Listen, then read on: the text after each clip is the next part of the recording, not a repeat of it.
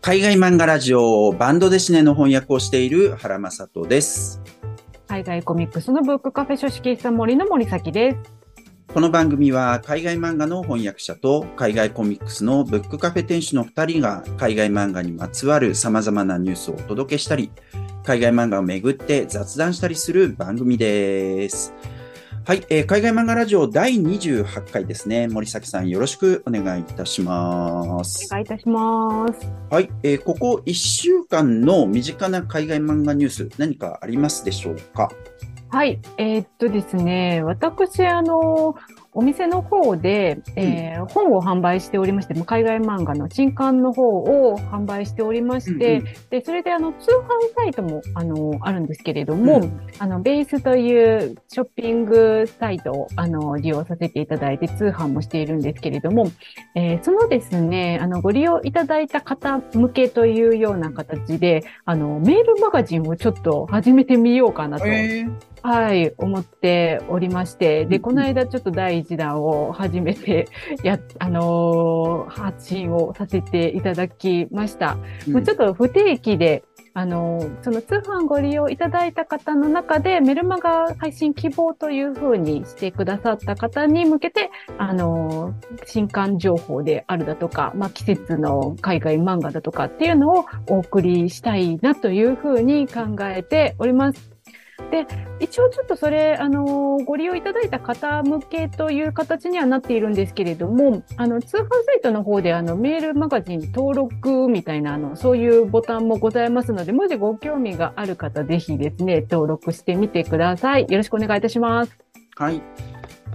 はい。えっ、と、そしたら、僕の方ですけど、えっ、と、今日これを収録しているのが、えっ、と、7月27日木曜日、えーですかね。はいえーで、えっ、と、8月多分1日だと思うんですけれども、こういう本が出ます。えっ、と、ブックマーク、えーの2っていうことなんですけど、はい。えっと、翻訳者による海外文学ブックガイドっていうことで、はい。えっと、金原水人さんと、それからあと、三兵衛律子さんのお二人がここにねうん、書かれてますけれども、えっと、変者ということで、えっと、これもともとあの、なんていうの、フリーペーパーとしてね、はい。えっと、あとは小沢美香さんっていうイラストレーターの方が、まあ、このイラストもそうだと思うんですけれども、はい。えっと、イラストを描かれて、えっと、正方形の形をしたね、えーフリーペーパーがもう今までだいぶ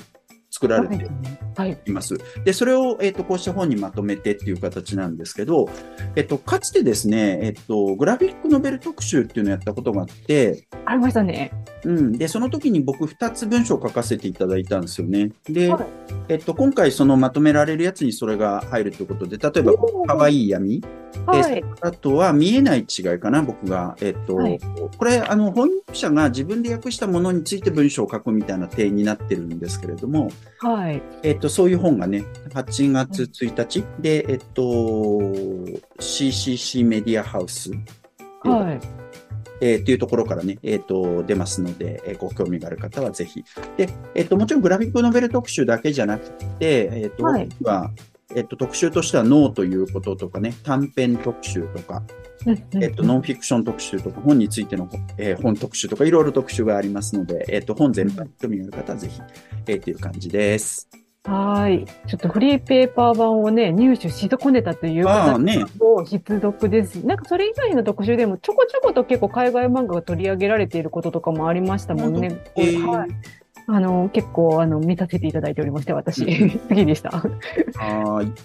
えーということですね。はい。えっ、と、それではここからね、えっ、と、本編やっていきたいと思います。えっ、と、今回はまずですね、海外漫画を翻訳出版するためのクラウドファンディング。えまあ僕もそういうことやってるんですけれども、僕がやってるクラウドファンディングではないんですが、えっ、と、その話題を一つ。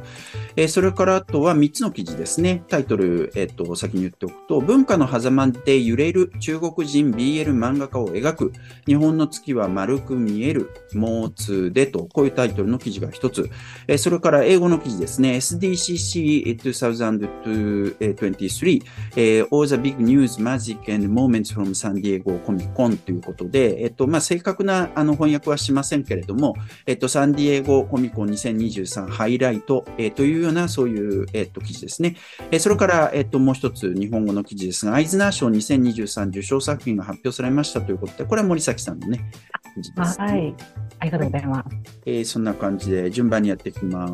えっと、まずは海外漫画を翻訳出版するためのクラウドファンディングの話題ということで、えっと、そのクラファンのタイトルが自分自分で決めたジェンダーで生きる、ジェンダークイアを翻訳出版したい。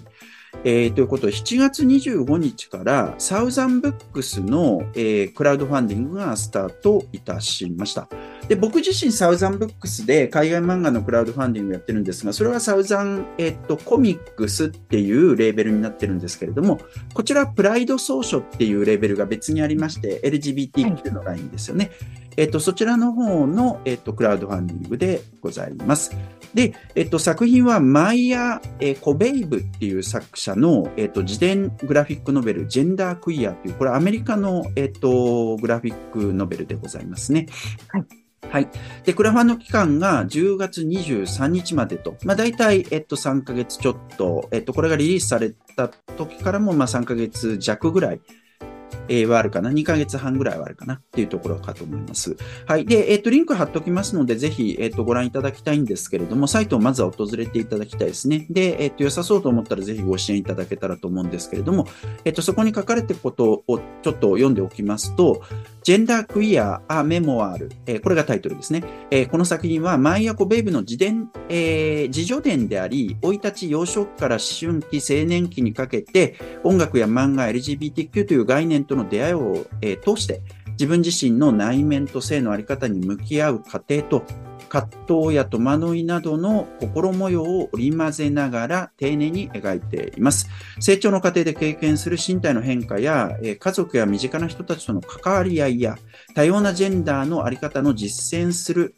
えー、人たちとの対話を重ねていく中で、自らのジェンダーやセクシュアリティのあり方をどのように表現したらよいかを模索し、彼及び彼女の二元論に巻き込まれてしまう認証代名詞に対して違和感を抱き、ノインバイナリージェンダーというジェンダー自認を持つに至っていますと。いうことですね。もうちょっと読みますね。マイヤにとって初の長編作品となる本作は、ノインバイナリージェンダーとして生きる人の等身大の姿と、経験を映し出しており、性別二元論の枠組みを窮屈に感じる人、社会の中で強制されるジェンダー規範に対して違和感を抱く人、自分自身の在り方を偽らずに生きたいと願う人の心に共鳴する要素に満ちていますと。えー、こういうことでございますね。はい、えっ、ー、と、アメリカでも大変話題になった作品ですよね。そうですね。これは本当素晴らしい作品だと思いますし、あの、ちょっと前にあの取り上げたアメリカ南部でよく金賞にされるグラフィックノベルがあるみたいな話をしたことがあると思うんですけれども、その中でですね、結構筆頭に挙げられるぐらいに素晴らしい作品です。はい。はい。ということで、よかったらまずは、えっ、と、サイトを訪れてみてください。はい。えー、続いてですね、日本で制作されている、えっ、と、漫画についての記事なんですけれども、ちょっと海外が絡んでくるんでね、えっ、と、取り上げます。えタイトルいきます。文化の狭間で揺れる中国人 BL 漫画家を描く、日本の月は丸く見えるモーツでということで、えコミックナタリで7月13日に公開された記事ですね。えっ、と、作者が史節樹さんっていうんですけど、史節樹の新連載、日本の月は丸く見えるが、7月13日からモーニング2、モー2っていうのはモーニング2ですね。で、連載開始されましたということですね。えで、ちょっと僕、全く知らなかったんですけれども、えっと、史節樹さん、中国出身の作家さんなんでしょうかね。はい、えちょっとわからないんですが、えっと、中国の一人っ子政策を題材にした嘘をつく人という読み切りがすでに、えっと、発表されていて、それで話題になっていた人だそうですね。で、その人の新作が連作、えー、新作連載が始まったということで、今2話くらい、えっと、この収録してる時点で2話ぐらいまでいってるのかな。えー、で、えっと、主人公がですね、えっと、BL に対する規制が厳しい中国で、えっと、暮らしている、えっと、人なんですね。で、えっと、BL 漫画を描き続けている、えっと、女性えー、漫画家で、無限さん、夢に、えっ、と、言うって書いて無限さんという人ですね。えー、そういう人です。で、えっ、と、彼女はかつて日本の漫画投稿サイトに作品を発表していて、えっ、と、そこに、まあ、あの、読者から、えっ、と、なんていうんですか、メッセージが来たりとかね、DM が来たりとかっていうことがあるんですけれども、そこに編集者から日本の漫画雑誌のとか、まあ、サイトとかわかんないけど、その編集者から DM が来て、えそれをきっかけとして BL を描くために日本を訪れるという、そういうストーリーラインになっておりますね。えっと、僕読んでみたんですけど、非常に面白いなって思った。単行本出たらぜひ読んでみたいなって思ったし、あの、知らない人いたらぜひ読んでいただきたいなと思いました。うんうんはい。はい。いや、これね、この作品ね、多分、あの、5月ぐらいかな、コミックデイズ、あの、ウェブ版の方で、あの、配信がされて、その時にもすっごい話題になってたんですよね。はい。で、それで私初めて知って読んで、えー、で、まあ自分も結構 BL、中国の BL 漫画とか、まああの、ロマンス系の作品とかって読むんですけれども、それを、まああの、直接的にね、表現できない、まあその工夫、そういう工夫をちょっと楽しんで読んでるあの、ところとかもあったんですけれども、実際は、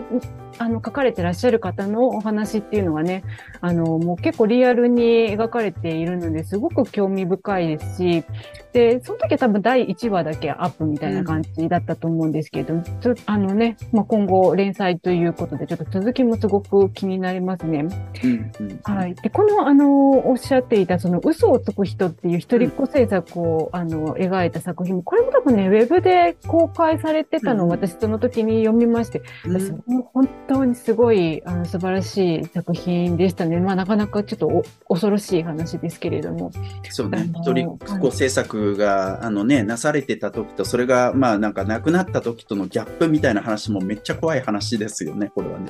そうですね。はい。はい、ぜひチェックしてみていただけたらと思います。はい。えー、ちなみに、まあ、それに関連してですね、ちょうど7月19日に、リコードチャイナっていうサイトがあって、そこでね、はいえっと、その BL 関係の記事が一つ出たんですよ、中国の。で、それはタイトル言うと、秘宝。日本の書店にはこんな本が普通に置かれている。書かれている中国ネット天国、かっこ泣き、日本に行こうという、えー、あに行こうまでなんですけど、そういう記事が出ました。で、中国では、なんとかっていうちょっと読めなかったんですけど、僕タイトルは、アプリでしか BL 読めないんだそうですね。厳しくてね。で、それが、えっと、日本だと書店で普通に大量に販売されているみたいなことを、中国人の、えっと、いろんななんかこうネットユーザーたちがね、あの、いろいろ言うみたいな、そういう記事で知ってるとね。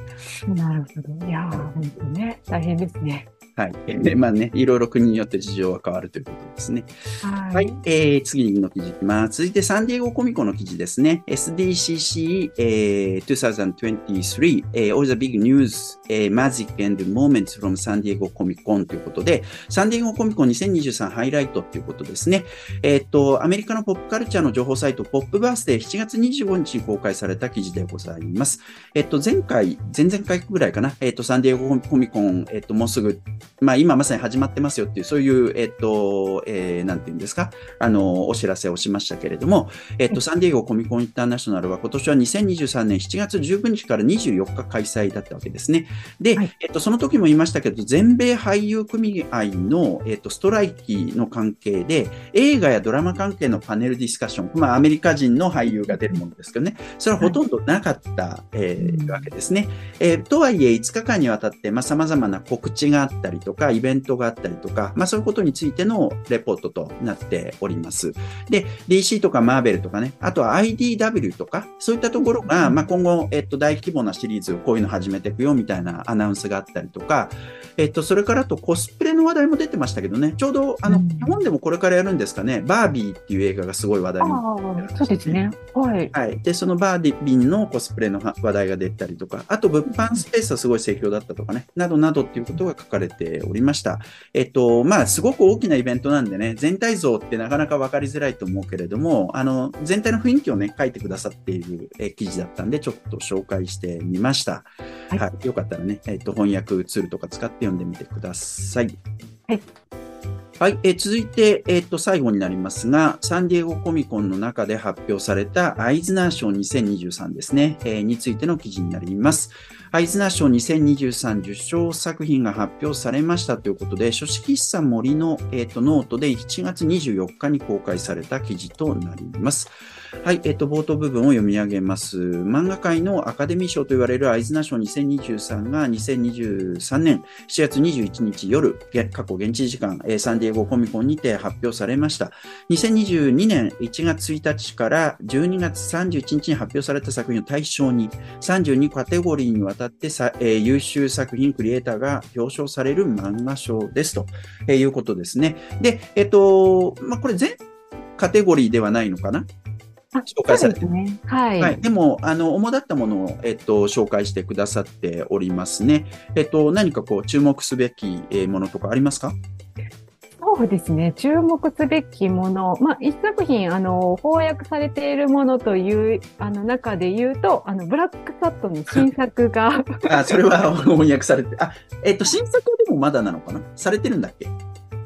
これされてるやつ？翻訳されてる？そうです、そうです。あの、翻訳されているやつですね。あの、第6巻の、そしてすべて落ちる前編の方が、えー、英語、あの、海外漫画部門という形でですね、あの、優秀賞を受賞しておりましたね。まあ、後編、後半の方はこれから多分、あの、フランス語版が出る予定という形フランス語版もまだこれからなのか。はい、そうですね。で、あともう一つやっぱ注目としましては、えっ、ー、と、あの、ベストグラフィックアルバムニューということで、新刊のベストグラフィックアルバム賞ということで、うん、あの、日本人アーティストの武田紗奈さんのですね、はい、作画の、えっ、ー、と、ナイトイーターという作品が選ばれておりました。うん、もうあの、あの、武田紗奈さんは本当にすごい、あの、世界的にものすごく評価がされている漫画家さんだと思うので、も、もっとね、本当ね、日本での知名度が上がってほしいなという、本当にそう思います。あまあね、知る人ぞ知るっていうか、好きな人はやっぱり知ってるとは思うんですけどね。はい。まあ、ただだからやっぱどうしても翻訳ものっていう風になった時の、そのハードルっていうのは、あの、売る時のハードルですよね。そこのがどうしてもあるっていう話ですよね。まあ、権利買わなきゃいけないしね。うん、まあそうなんですけれどもね。うん、はい。はい。えー、なるほど。えっ、ー、とね、僕、ざっと見て、作品は何も読んでないんだけれども、これ面白そうだなって思ったのが、えっ、ー、と、チップズ・ダースキーっていう人のパブリックメインっていう作品、これベストニューシリーズっていうのになってるそうですけど、ちょっとメタ的な作品でもあるような印象で、えっ、ー、と、ちょっと面白そうだなって思いました。はい。それからあとは、ベストグラフィックメモアルの DAX Two Years in the Oil Sands っていう、えっと、ケイト・ビートンっていう人の作品ですか。えっと、これも、あの、面白そうだなっていうのは思いましたね。はい。やっぱね、なかなかあの、英語系のグラフィックノベルも、まあ、どういうものが出ているのかって、こう、情報をね、入手するのが難しかったり、たくさん出てたりもするので、まあ、こういうアイズナー賞とかをきっかけに読んでみるっていうのがね、すごいいいですよね。そうですね。はい。あと、えっと、日本の作品が結構ね、受賞してたわけですけど、ここ数年ね。えっと、今年はあれですか、はい、宮崎駿のシュナの旅？あ、そうですね。はい。これだけなのかな？今回は、アイズナー賞ではそうですね。そっかそっか。はい。えっ、と、はい、これも、あの、翻訳物っていう枠ですね。ベスト US エディションオブインターナショナルマテリアルっていう、そういう賞ですけどね。しかも、まあ、今、今になってシュナの旅かっていう気はしましたけれども。まあ、でも映画もね、今年やってますし、はい、タイミングが良かったので。そうですね。去年、えー、英訳がねあの、ようやく出たみたいな感じですよね。なるほど、ね。はい。はい。了解です。はい。じゃあ、えっ、ー、と、こんなところですかね。はい。はい、えー。ということで、今回の海外漫画ラジオはこれで終わりです。えー、海外漫画ラジオは毎週火曜日12時の配信で、場合によっては木曜日12時にも配信するかもしれません。えー、僕らもう一つ、えー、海外漫画の本棚というある一つの海外漫画を取り上げ、その作品についていろいろおしゃべりするポッドキャストもやっていまして、えー、そちらは毎週金曜日の夕方更新です。よかったらそちらもぜひチェックしてみてください。それではまた次回お会いいたしましょう。ありがとうございます。